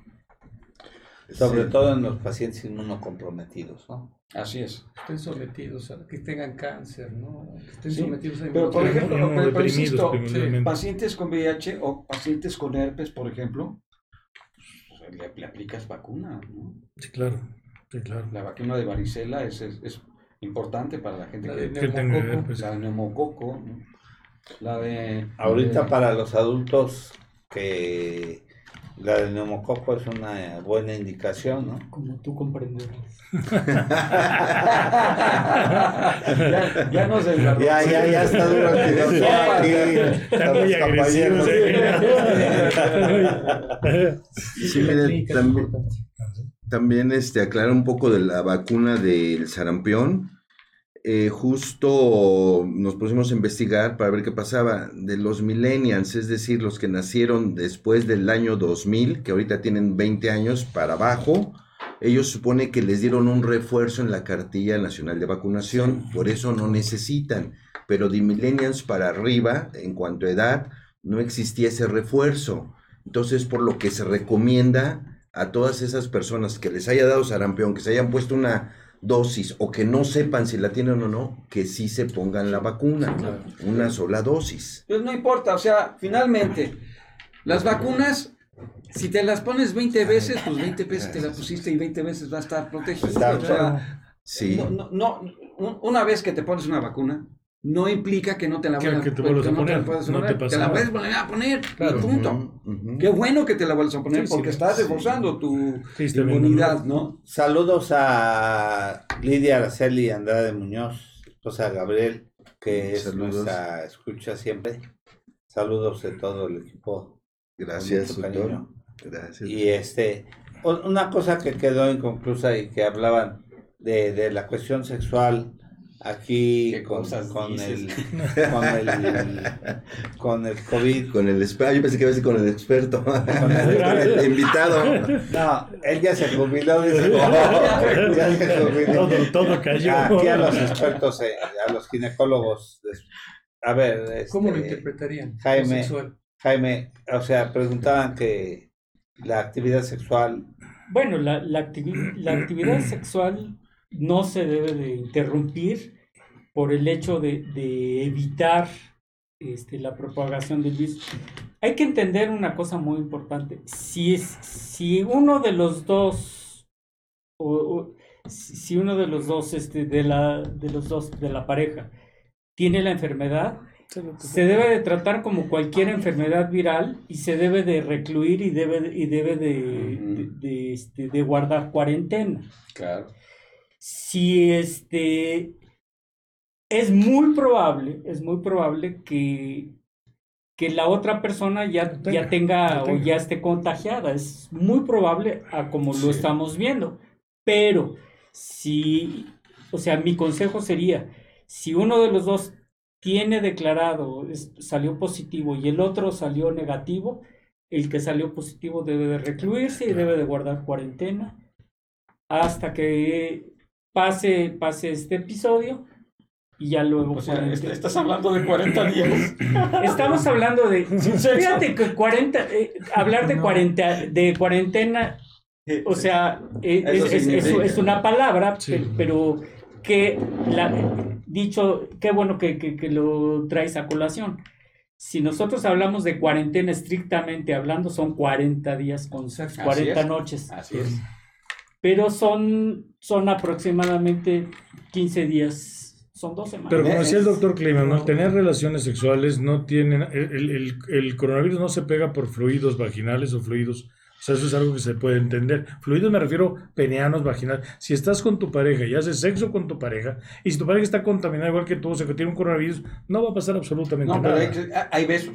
Sí, por lo único que se trata es evita, evita el beso, evita, evita lo que es el contacto boca, eh, boca a boca, es lo que se, se, se comenta. Yo lo, yo lo Es, leí es- así. ¿eh? es- es un- es sexo aséptico. la de- Sí, Sí, sí, sí. Hasta ahorita, hasta donde, hasta donde yo sé, el, No, los únicos Sánchez. fluidos corporales en los que existe el coronavirus son saliva, Sí, heces fecales. sí, nada más. Boca, boca. Pero no, no por flujo vaginal. Pero lo digo, como tal, yo ni, no prohibiría ni sexo. secreciones vaginales. Sí. Y de hecho, esa esa es una, una, una cosa muy interesante porque en Este, las entonces, pacientes que, que tienen coronavirus Pregunta. y- y, eh, positivo y están embarazadas y en ese momento ves tienen a su bebé, que sí. Ah, eh, los, las últimas eh, estudios ha- se ha visto que no hay eh, Transmisión. transmisión directa.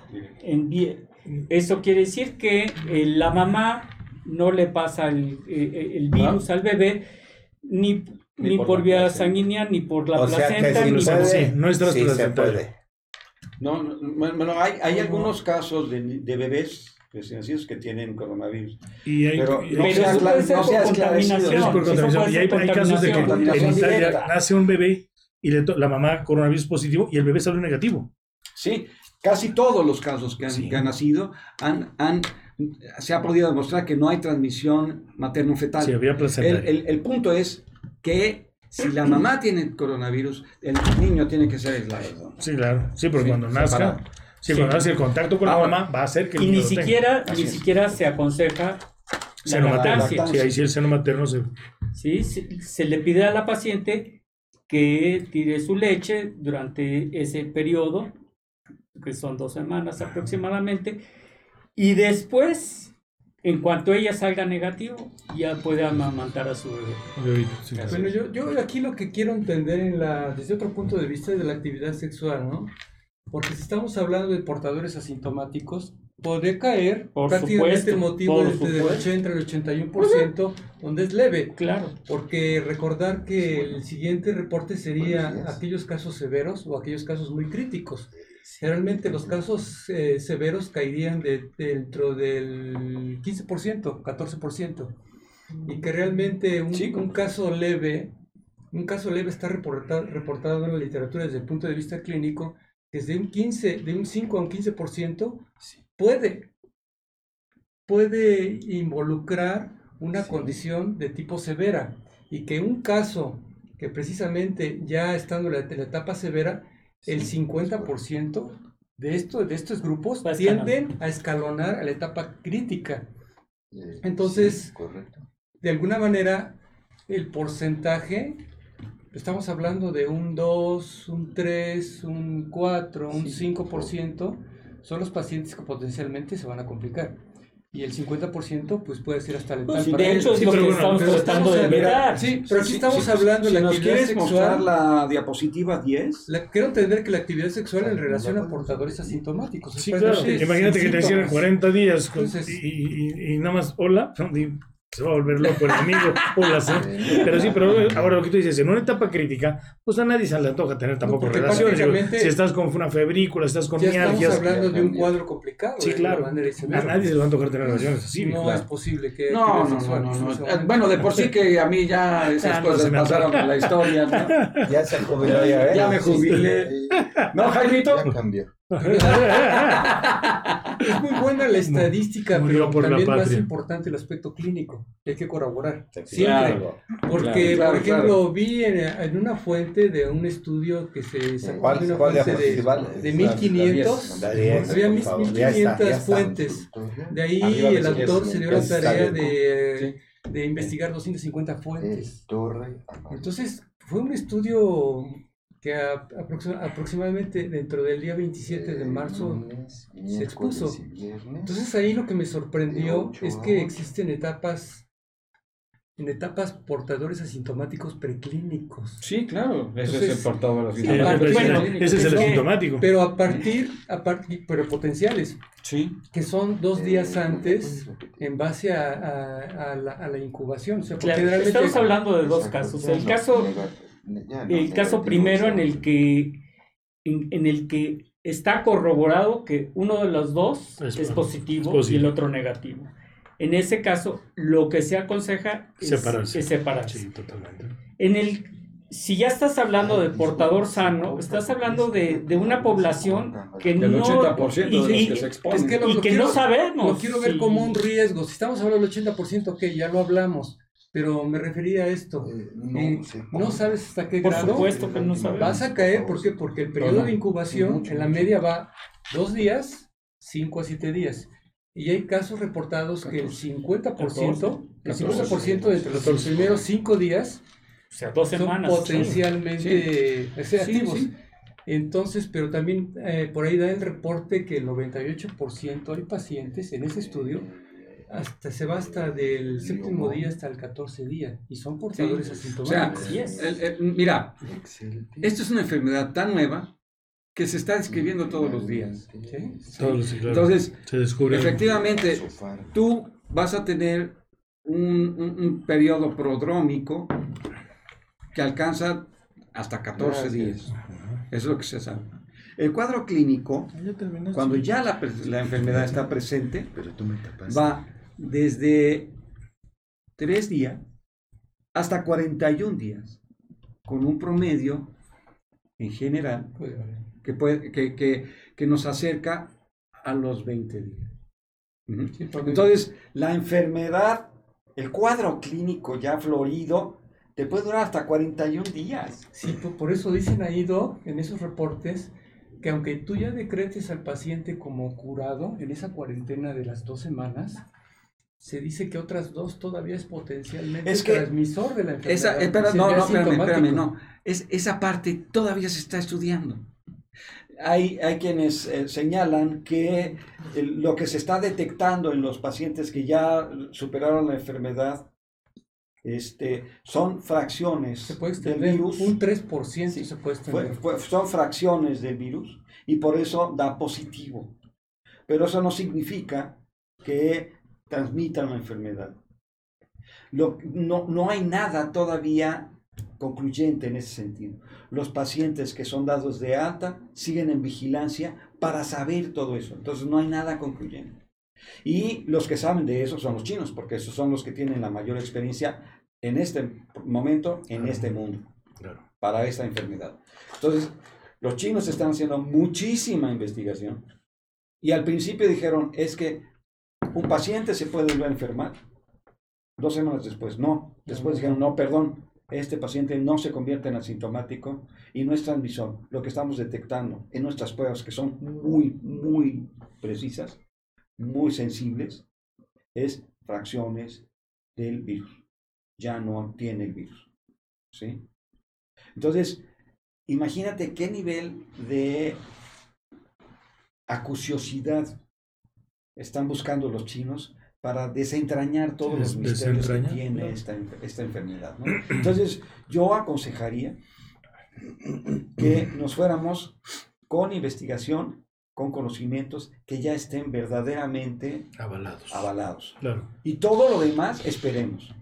Porque si no, si no tenemos, si no, si no hablamos con información verdaderamente bien avalada, Sustentable. está sustentada, estamos causando pánico.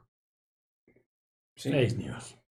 Y eso es peor. O sea, hay, hay una anécdota de un, un eh, campesino, un, un- un, eh, ¿cómo se llaman los que manejan los, los, los, los chivos?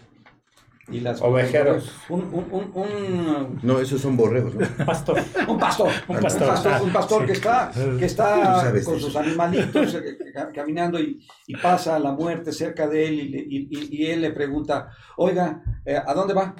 Ah, pues voy a Estambul a matar 10.000 personas con cólera, ¿no? Ah, qué pena, ¿no? Y, se, y ya. Y, de- y tiempo después regresa a la muerte y encuentra otra vez al mismo pastor y el pastor le reclama, perdón, este, tú dijiste que ibas a matar a 10 mil personas por cólera, pero murieron 100 mil. No, yo no falté a lo que te, a, a lo que te prometí. Yo maté a 10 mil personas por cólera. Los otros se murieron de miedo. Y eso es lo que hay que evitar, Sí, ¿sí claro, el pánico, el miedo. ¿Sí? El peor de los virus es el miedo. Lo dijo este Antonio Lascano, Araujo. Ajá. Familiares, ¿eh? Primo. Pues nos decimos primos, pero no sabemos. Ah, ok. Este, eh, en, en una entrevista con el, el- el, este cuate que maneja el borrego científico, ¿cómo se llama? El borrego científico. Sí, es un presentador de televisión. La oveja. Ah, la... ¿La oveja qué? Sabia, algo así. Ay, tú sabes Tuvo una eso. entrevista muy interesante, está grabada y la pueden ver en internet. Y es una de las cosas que señala, o sea, el miedo mata más. Entonces lo que hay que evitar es el miedo también. ¿no? Vamos a hablar de información que esté verdaderamente demostrada, Claro. que, que- que- que nos, que nos conduzca en nuestras acciones, no que nos confundan. ¿no? Lo que necesitamos es un rumbo claro. Claro. Y certero y preciso, ¿no? Y el miedo nos va a confundir. ¿no? Entonces vámonos con la información El que miedo sí y la incertidumbre es, yo creo que es El, el- el- el- el- el miedo no es a la incertidumbre, el miedo viene del desconocimiento. claro. Pero si, con- si lo que conocemos está claro, eso nos marca un rumbo y no nos, no nos debemos de desviar. Yo creo que eso es importante y, y es importante pues mantenerse al día, pero fíjate que hay hay un fenómeno muy curioso y en las redes sociales hay de todo. Sí, Hay desde fake news, hay desde gente que, que da eh, pues este curas milagrosas, hay gente que, que da eh, curas que son una barrabarazada, sí, como el del como el del sí bueno. la pistola. Y eso por No, decir el que algunos. sacaron que tomaban consomé caliente, los chinos y no sé qué. Sí, que no se infecta. Ajo. Y hay cosas muy interesantes. Yo, yo invito realmente al público a que se ¿Aceite de informe, a que se informe y que se informe, pero con en páginas que están avaladas. Claro.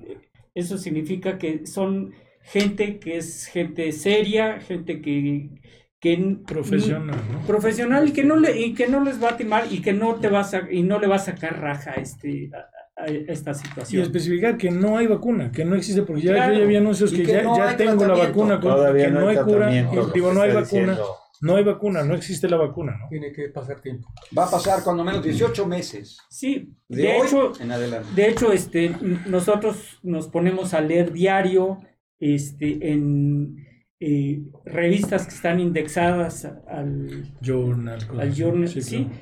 y esas son revistas científicas, no son, no son este, revistas que, Sí, que sí. las venden en la esquina de, de O la papelería o googleadas. Google es una La excelente oveja herramienta. eléctrica. ¿Así ¿Eh? se llamaba? La oveja eléctrica. A la oveja Ah, eléctrica, ok. sí. Vean la entrevista de Antonio Lascano, está interesante Y- en la oveja eléctrica. El Perfecto. gran programa El Explicador de Enrique Ganem. Ayer, ayer hubo un, un- una pro- este, un programa este, que, Ah, que ma- lo- mandaron. Nos está diciendo por Verónica el- Müller que es el programa que hace, que produce SAI, ¿no? SAI Ah. produce ese programa. Ya, mira. ¿La del borrego? ¿La de la No, oveja? De Verónica Müller. Sí, el, el Colegio de Ah. Ginecología, el Colegio Mexicano, ayer pre- eh, precisamente este, hicieron un programa de lo último que hay eh, ahorita en ginecología para esto. Y así Hay como mucho. hubo de ginecología, pues hay de medicina De cardio, interna y hay de cardiología. Y, y cada una de las especialidades debe de pues hacer equipo con su, e- con Con su, su equipo, gente. y- pero algo que es muy importante es obtener toda la información científica. Eh, déjame hacer un comentario. Eh, de ahí nace el- la, la- la Escuela de Medicina Basada en Evidencia. Al año se producen, bueno, no, digamos que, ¿cuántos artículos científicos se imaginan ustedes que se producen en un día En el mundo. en el mundo? Dicen Muchísimo. que miles. No necesitaríamos sé, no sé. Cien 60 mil- horas al día 100 para... mil, para poder- 100 mil 70 horas artículos en al un día de 24. Científico. 100 mil artículos se publican al día. Científicos. científicos en revistas indexadas. De esos, bueno, la enorme producción, la inmensa mayoría de la producción es china.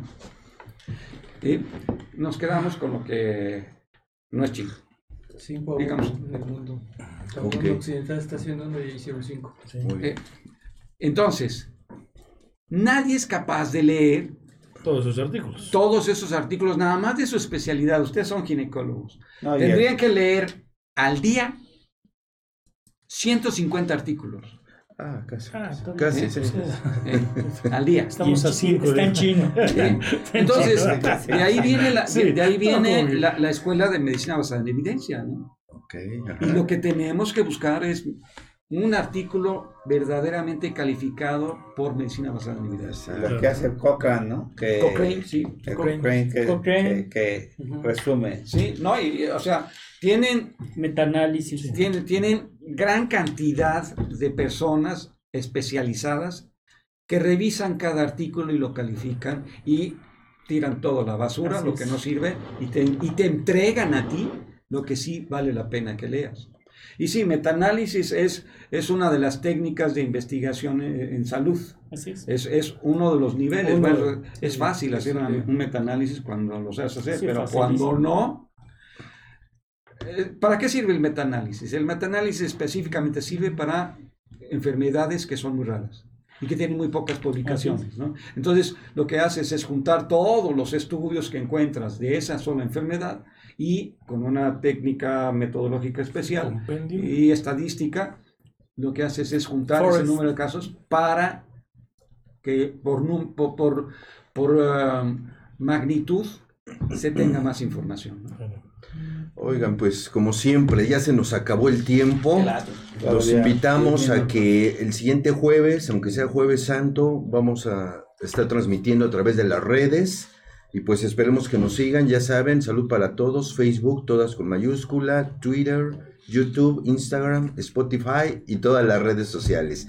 Pues yo creo que nada más queda para que cada uno de nosotros diga sus redes sociales, su domicilio, consultorio, a dónde los podemos ubicar. Tenemos- Y pues alguna conclusión, un minuto cada uno tiene. podemos ir- o nada más Por eso un minuto. estamos transmitiendo Quisiera. desde el Pero un minuto, un minuto. Colegio de Ginecólogos y Obstetras, profesor doctor Alfonso Álvarez Bravo, del Hospital Español, que, cuya misión es promover la educación médica continua entre sus colegiados y asociados y que nos hace el favor de permitirnos transmitir desde aquí, cuyo presidente es el doctor Jaime Teyman. Gracias, Jaime. Bienvenidos, Y, muchísimas gracias. este, y que todo lo hacemos sin fines de lucro. Así es. Creo Muy que bien. eso es muy importante. ¿Quién empieza? ¿Tú Quisiera, empiezas? Sí, va a ser qui- una- quisiera hacer un pequeño o un gran recor- recordatorio porque se ha hablado mucho de vacunación y el cuadro clínico de alguna manera se ha diferido bastante, pero quisieran comprenderlo de esta manera. Nuestro público en general está quiere tener la explicación quiénes son las personas que potencialmente van a estar expuestas. Sabemos que más o el 75% de nuestra población mexicana desafortunadamente tiene un mal control en su diabetes. Esas personas que tienen un gran control en su diabetes precisamente son potencialmente candidatos a desarrollar este tipo de padecimientos, como el que estamos viviendo actualmente, sobre todo los hipertensos, los Entonces, cardiópatas, aquellas personas que tengan algún problema asmático Renal. o aquellas personas que tienen un problema de tipo enfermedad pulmonar obstructiva Oye, pero crónica, descontrolados o cualquier diabético. Llamado cualquier- prediabetes y metabólicamente descontrolados, son los que potencialmente están en riesgo de ingresar precisamente en estos cuadros que se están platicando el día de hoy. Entonces, por una parte, a veces hay pánico, hay pánico escénico, pero nunca se contempla que hay más mortandad. Generalmente, lo que se está manejando actualmente, hay más mortandad por No este tipo de tanto. padecimientos Sí. que lo que se está generando ahorita por el cuadro que estamos viviendo. Claro. A grosso modo. Lo, lo- lo- lo que quiero decir en ese sentido es que la, la- la morbilidad y la mortalidad general sigue presente, no cambia. Pero este virus es nuevo y por eso causa alarma. Claro. Porque este virus es nuevo y la humanidad, el género humano completo, tiene que aprender a responder inmunológicamente a este virus nuevo. Y estos virus nuevos llegan para quedarse.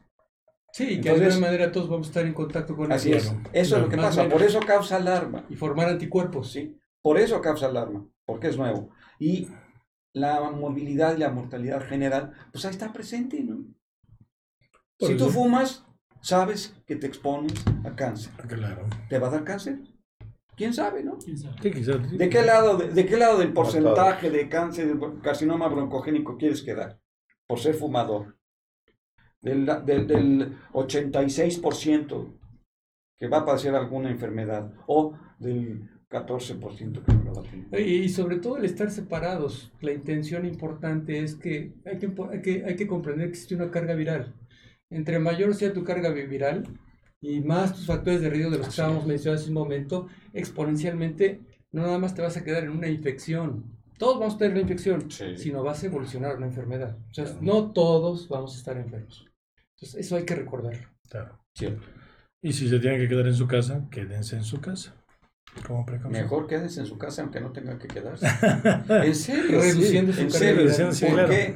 Por- porque si sales a la calle Claro. Tú no sabes si la gente que está junto a ti, que no tiene nada, que no se le ve nada, ya trae la enfermedad. Ese es el problema con este bicho. Sí, claro, sí, claro. Si, es, si es un portador asintomático y está cerca de ti, ya te expusiste. Sí, claro. Y si tú eres un portador asintomático, tampoco lo vas a saber hasta el momento en que se presente un Sí, cuadro porque clínico. Si acaso se presenta.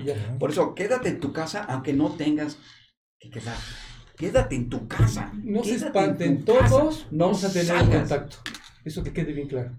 Nada más generar o sea- anticuerpos En, en- Tiempo. en este momento, en esta etapa de la enfermedad, el control de la epidemia está en manos de la gente. De la gente, ya no claro. está en manos del, de- del gobierno. Sí, claro. Por eso, quédate en tu casa.